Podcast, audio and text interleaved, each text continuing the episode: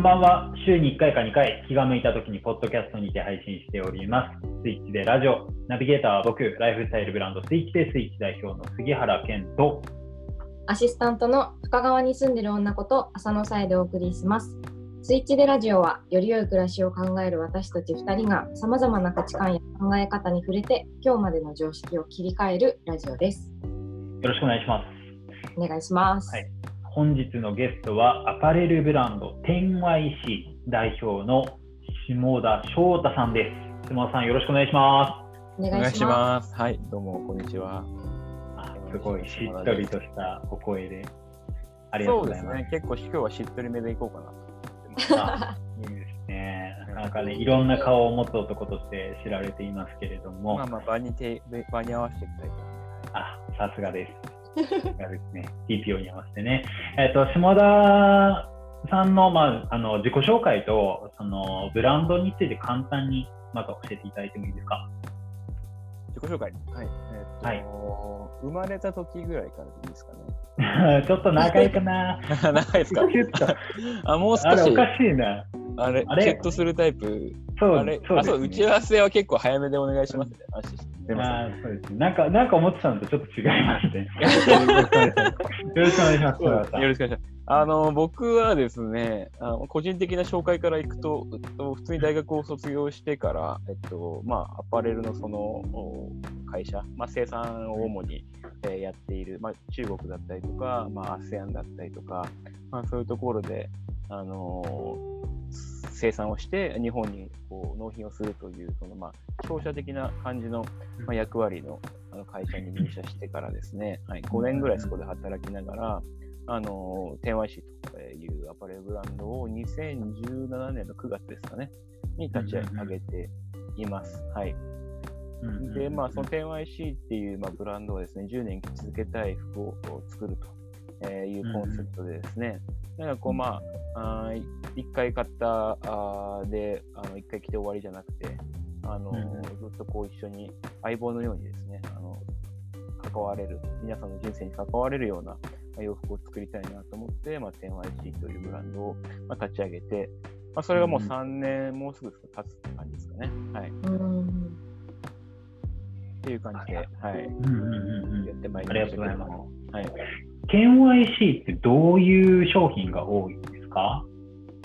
？10YC はもう基本的にまあカジュアルの商品が多いですね。まあ、基本的にまあメンズっぽい、えー、デザインが多くてですね。はい。なんで、まあ、僕らがもそもそも私服で育ってるっていうか、私服で働いてきた人間なので、まあ、そういう感じの、あの、私服で働くような人たちが、あの、着たいと思えるようなデザインだったりとか、まあ、商品群が多い感じですかね。一番最初は T シャツからでしたっけ？一番最初そう T シャツから始まったブランドで、もともとそのブランドを立ち上げる背景が、こう、まあ、自分たちがこう作ってるものづくりに対して、なんかもう少しこう、買うとか、なんかその、買わせるとかっていう、なんかそういう関係ではなくて、もう少しこう、買ってからこう、付き合える関係、どれだけ来てもらえたかとか、なんか楽しめてもらえたかみたいなところをこうフォーカスして、まあ、楽しめるような洋服を作れたらいいなと思っていて、まあ、だからこう、で、それのきっかけが、まあ、その、そう思うようになったきっかけが、こう、友人が、こう、まあ、一回 T シャツを洗って、どっかで買った、まあ、結構高めのね、あの T シャツが、あのー、ヨレヨレになってしまったと一回洗濯機で洗っただけで、こういうものづくりの業界、こういう業界のものづくりの仕方でいいのかみたいな、まあ、話から、そういうふうに立ち上がったんですけど、だからもう基本的にその、課題意識を持ったのがそもそも T シャツだったんで、あの一番最初に作ったプロダクトも T シャツだったという感じですね。でそれからまあ、一番最初は T シャツだったんだけど、まあ、いろんなそのスウェットだったりとか、パーカーだったりとか、あのアウターだったりとか、この間ね、あの、ケン君も話しましたけど、あの、パンツも出て、デニムのパンツも出てみたいな感じで、ね、上から下まであの過ごせるようになってきたっていうのが、まあ、天愛しのそのアイテムのそのバリエーションの増え方ですかね。はい。うんうんうん、ありがとうございます。あの僕も T シャツを1枚で今着てるこのワイシャツ、シャツもね、えー、1枚、あとはフーディー。そうですね、フーディーも買ってもらってますね。はい。思っていて、まあ、パンツもぜひ欲しいなと思ってるんですけど、まあ、その一ユーザー目線でお話をさせていただくと、本当に、なんて言うんでしょうね、まあ、平たい言葉で言うと着心地が良くて、なんていうんですかね、ストレスレスですね。シャツ、このシャツが本当に顕著にそれが現れてるなと思ってて、はいはい、ものすごい肌触りがいいんですよ。肌触り良くて、で、シワがね、全然できないというか、その、もう洗ってそのまんま干したものそのまま切れちゃうというか、アイロンかける必要がない。でしかも速乾というか、もう乾かしたらすぐ乾くし、ものすごいこう、ね、あの今もう梅雨そろそろ明けて夏になりますけど、夏でもちょっと涼しい日は全然着れるシャツです。すごい、あのもっと欲しいなとかって思ってるんですけど。はいはいはい、ありがとうございます。いや、本当に文句なく、そのコンセプトに合ったプロダクトだとは言えますね、僕からしても。ありがとうございます。はい、楽し楽しんでます。で、あのー、まあ今大体、YouTube ご覧の方なんかは今、えー、画面で、えー、ブランドのサイトを見ていただきましたけど、うん、はいまあ、今回のテーマがですね、その、物との付き合い方をっていうテーマなんですけど、まあ、その、まあ、島田さんも、あと僕もですね、あの指輪を作っているブランドを運営してるんですが、その、はいはい、プロダクトを作るブランドを運営する人として、なんか、うんとスタートアップの企業とかって割とこのウェブサービスでなんかこうユニコーンになるぞみたいな割と大きな目標を掲げて、えーと、人類を進化させるみたいなすごい大きなことを掲げたりしてるわけじゃないですか、まあ、投資を受けながらとか。でそんな中でもうなんだろうな、一プロダクトを作って何かこう社会に変革を起こして割とこう大きな風呂敷を広げてるって言われがちな気がしてて。僕は割とそういう目で見られること多いなと思うんですけど、なんか、あの島田さんもそういうなんか目にさらされるというかそういう思いをしたこともあるんじゃないかなっていうふうに思ってて、そのプロダクトを作るブランドとしてなんかどういう意識を持って、えーの、まあ、なんて言うんでしょうね、今の社会にこう一石を投じていくのかっていう、あのビジョンめいたこと、ちょっとビジョナリーなことを今日は聞いていきたいなと思ってるので、単純に僕としてもすごい興味があるし、あのまあ、ぜひ自分の事業にも生かしていきたいなと思うので、はいはいはい、いろいろ教えていただけたらなと思います。まあ、なんか、まあ、アパレル業界でも結構違いはありますよね。さっき言った、その、うん、新しいものを作る、例えば機能的に新しいものを作るとか、うん、まあ、今までなかったものを作るっていう発想であのやってる人たちもいるし、だから僕らはどっちかっていうと、その、ね、まあ、そうではなくて、なんだろう、まあ、今までの社会の構造みたいなのを変えたいよね。はいはい。そのものはそのままだけども、T シャツって、まあ、そもそも作ってますけど、まあその、どっかで作る、今まで作られた T シャツと天和紙が作る T シャツっていうのは、物体的にはあんまり変化がなくて、まあ、T シャツってその着るっていうその、まあ、形だったりとか素材だったりとかっていうのは、まあ、変わりないけど、でもそれを作られるまでの過程だったりとか、まあ、買ってもらった後のその、うん、経験だったりとか、みたいのはもしかしたらもっと変えた方がいいかもねみたいな感じで始めてるので、まあ、確かにその壮大ななんかこう新しいものを作って設計するみたいなまあ、思いはないけど、まあ、うん、プロダクトを通して、まあ、その、壮大な思いというところで言うと、やっぱ社会の構造をもう少し、戻し、ゆ揺り戻し、戻し、取り戻していきたいみたいな思いはあるんですけど、まあ、そんな感じかなっていう、ちょっとその辺の詳しい話をちょっと一個ずつ紐解きながら、あの、後半、とお話伺いたいなと思うんですけど、いあの第一印象どうですか、浅野さん、下田君と下田さんと初めて話して。そうですね、なんかまず 10YC っていうのはこのラジオきっかけで初めて知ったブランドだったので、なんかこういろいろ私の中でも見てみて、結局、なんかこの、なんて言うんだろうな、きっかけ、さっきちらっとお話しいただいた T シャツのストーリーでもあったように、多分、やり始めるきっかけってなんかに特別なこととかじゃなくて日常だったと思うんですけど、うん、そこのなんか小さい引っかかりとかホックフックになったものをこう形にするっていうなんかなんていうかそのなんていうんですかね、そこにかける行動力とか鋭さっていうのが、なんかお話聞いててすごいなって思って、で結局、ね、きっかけってそれこそ小さかったかもしれないけどあのこう突き詰めてみればこういう社会の構造を変えたいっていうようなことにもつながってるっていう話だったので、なんかそれこそそこに共感して一緒に働いてる人だったり、まあ、一緒にやってる人とか逆に使ってる人ってなんかこうこれからどんな風に変わっていくんだろうなっていうのはすごい気になりましただからなんか、そうですよね今日後半とかではそういった話とかも聞けるかなって思って今すごい楽しみですはい、ありがとうございます。そうですね、後半では、あのまあ、僕も含めなんですけど、1000のユーザーってどういう人なのみたいな話をちょっと中心にお話を伺えればなと思います。では、島田さん、後半もよろしくお願いします。はい、よろしくお願いします。ありがとうございます。ありがとうございます。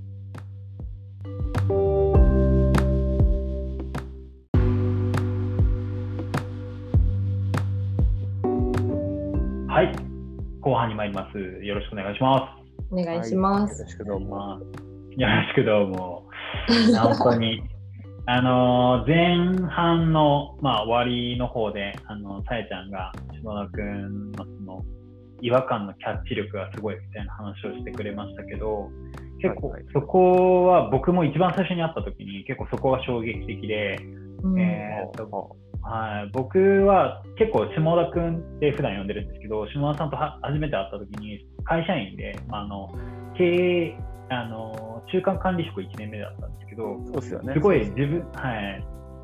い。ね、自分のそのあり方みたいなすごいこう違和感を感じてた時なんですよね。ちょっとタイトに話をするとなんかうん。ジュエリーのデザイナーとしてキャリアも積んできてできることは増えてるんだけどジュエリーがだんだんこうなんて言うんだろうな好きじゃなくなっていくみたいな感覚があって、うんうんでそれそのなんかぼやっとした違和感がその島田さんの活動を見て NYC の活動を見てはあみたいな。そのアパレルっていわゆる大量生産大量消費の、まあ、そういう業界じゃないですか。流行りしたりがあって、どんどんどんどん消費されてってっていう業界の中でこのコンセプトで戦うってすげえなみたいな。あのタブーというかお思ってもいけないようなことだっていうふうに僕は思ってたからうん。うん。あそうそういうふうになんか自分の違和感とちゃんと向き合っていいんだみたいなことを結構その下田君と出会ったことでかなりそこで衝撃を受けたんですよね。うん。うん。うん。でそこで僕もちゃんと自分の中でそのジュエリー業界がなんかこう抱えてる矛盾とか違和感みたいなものとちょっと正面から向き合ってみようっていうことで、まあ、巡り巡って今の2人指輪っていうコンセプトにたどり着いたんですけどはいはい。だからすごいそのあ確かに洋服ってそうだったよねとか洋服の業界ってそういう風を抱えていいるんだねみたいなことをなんかこうちゃんとちゃんとこう透明性ある形で教えてくれてそれに共感してそれ、えーその共感が購買意欲に変換されてると思うんですね僕なんかは本当にそうで、うん なるほど。10YC のあの、まあ、コアユーザーって割とそういうなんか見た目がそんなに派手なものじゃないじゃないですか。うん。デザインがすごい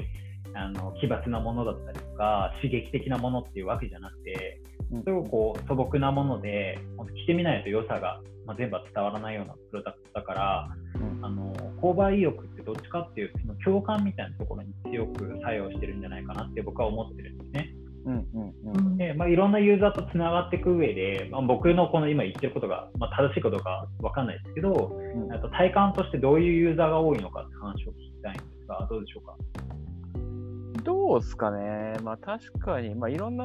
ユーザーさんいますよ。なんかやっぱり僕らの思いにやっぱりこう共感してくれる人もいるし、うんまあ、そもそもその商品自体にあの、が好きな人もいるし、うんうん。いろんなその文脈で好きになってくれる人がいるんですけど、そうですね、でもやっぱりそういうこう、まあ、あのうち T シャツが6500円ぐらいなんですけど、うんその普通の T シャツ、まあ、普通の T シャツって言い方あんま好きじゃないですけど、まあ、今普通に、普通、市場で売られてる T シャツの価格って多分まあ1000円とか1500円。うんまあ、良かったら6倍、悪かったら4.5倍ぐらいなんですけど、値段的に。じゃあその4.5倍、その T シャツとしての価値っていうか、機能的価値があるかっていうと、まあ多分、うんまああるとは、まあ、その見えない形ではあると思うけど、目に見える形ではないなとは思っていて、例えばそのうん。6倍高いから、なんかこう、洗わなくて済むとか、例えば、うん。干さなくて済むとか、なんかそういう汚れないとか、まあ、そういう機能がついてなくて、うん。じゃあそのじゃあその4.5倍とか6倍の価値をこう見出す人ってどうなんだろうなって思うと、やっぱりそのストーリー性っていうか、あの 10YC のそのは創業の背景みたいなのに、やっぱり共感してくれる人が多いので、まあ、はい。そういう人は多いんじゃないですかね、やっぱり。うん。うん。うん。まあ自分、まあ、その僕があんまり考えるこ、僕が決めつけることでもなくて、やっぱりユーザーさんからこの間話したときは、やっぱりその、自分がこうできないことをやってもらってるみたいな話もあったし、うんうんうんほうほうほうほう。購買という形でこう、自分がそのアパレル業界を変えることはできないけど、まあ、それはそのなるほどね。そもそもその、なんていうんですか、専門的にアパレルに入ってこれないっていう、そのそもそも別の違う仕事をしてるからっていうのももちろんあるんですけど、うんうんうんえーだけど、そのアパレル、一そのアパレルのその、まあ、労働環境だったりとか、っていう面で言うと、なんかその、もし TMIC の標語を買うことによって、まあ、少しは一助になれるんじゃないのかなみたいなうんのはあるんじゃないですかね、やっぱり。あえー、あそういう、ね、あの、オールユアーズっていう、まあ、あの、クラウドファンディングいっぱいやってるブランドがありますけど、オールユアーズはやっぱりその、お客さんのことを共犯者とか言ってるじゃないですか。うん TMIC にもある種そういうお客さんとの向き合い方みたいなものはあるんですか？まあ、あるんじゃないですかね。なんかその、まあ、それは明言してるしてないは、なんかその、呼び名がついてるかついてないかは、まあ、手間しないですけど、はい。まあでもやっぱりそういう、まあ、まあ、オリアさんとまあ同等な話をすると、またちょっと違うくなってはきちゃうんですけど、やっぱりその、おこういうブランドとして、やっぱりそういううん物質の的な価値以外なものに、あにまあこうお金を払ってもらってるっていう意識はありうんます。うんううん。ん。なるほど。いや、うん。なるほど。さっきそのユーザーがその購買というか、その電話書を着ることによって、そのカルチャーに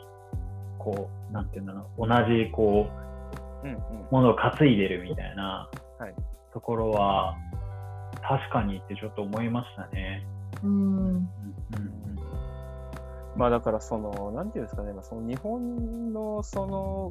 こう、僕は生まれてないですけど、1980、まあ、60年ぐらいからの経済成長みたいなのから、まあ、最近すごい物が溢れ始めてきていて、うん。でその物が溢れているきた世の中で、まあ、僕らなんてしょ、まあ、年代年代はか一緒か分かんないですけど、僕が小学校の時から、まあ、ユニクロさんみたいな、まあ、いいものがこう安く買えるみたいな、その世の中にずっと触れてきたわけですよね。それがまあうん10年、えー僕だと20年ぐらい続いてきてて、でも今、洋服を買おうと思ったら、そもそも簡単に買えるよねっていう世の中で、でもうん、それってなんかこう、うん矛盾してるんですけど、ある種こう自分が購買するときは、すごく嬉しいことなんだけども、たまに思うんですよね、なんかこうななんで、だけどもっと社会は良くなっていかなきゃいけないみたいな、あごめんなさい、これ言うとまあ悪悪いような話になっちゃいますけど、そのなんかこう、安く買うこと以外への自分に対するその矛盾感とかってあると思うんですよ。あー。安いのは、こう金銭的にはすごいメリットがあるけど、うん気持ち的にはなんかもう少しこう高く自分もこうあのなんかしていかなきゃいけないんじゃないかなみたいなところはあると思うんですよ。そういう人たちにとってはやっぱりね、なそういう風なのがあるんじゃないですかね。そういうの。それって、すみません、もうちょっとそこの今おっしゃったことを噛み砕いていきたいなと思うんです。すごい面白いことをおっしゃったんで、えー、とそれって僕が今理解したニュアンスで言うと、安いものを買うっていうのは得したって気持ちになって、でもそれって、えーとまあ、大きなブランド、ユニクロさんとかに、そのサービスをただ享受されてるだけ、もらってるだけじゃんみたいな。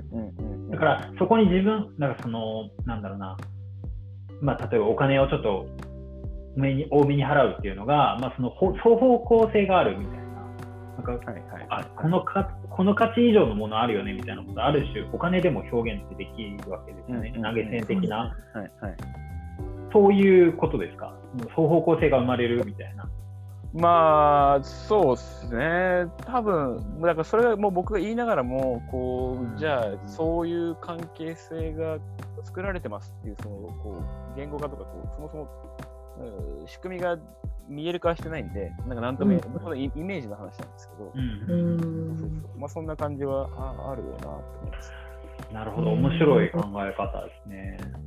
え、なんか、浅野さんはあります？このブあのこのブランドを応援したいからとか、そのこのブランドとちょっと一緒にこう育っていくの見たいからみたいなんで、そういうブランドってあったりしましたか、今。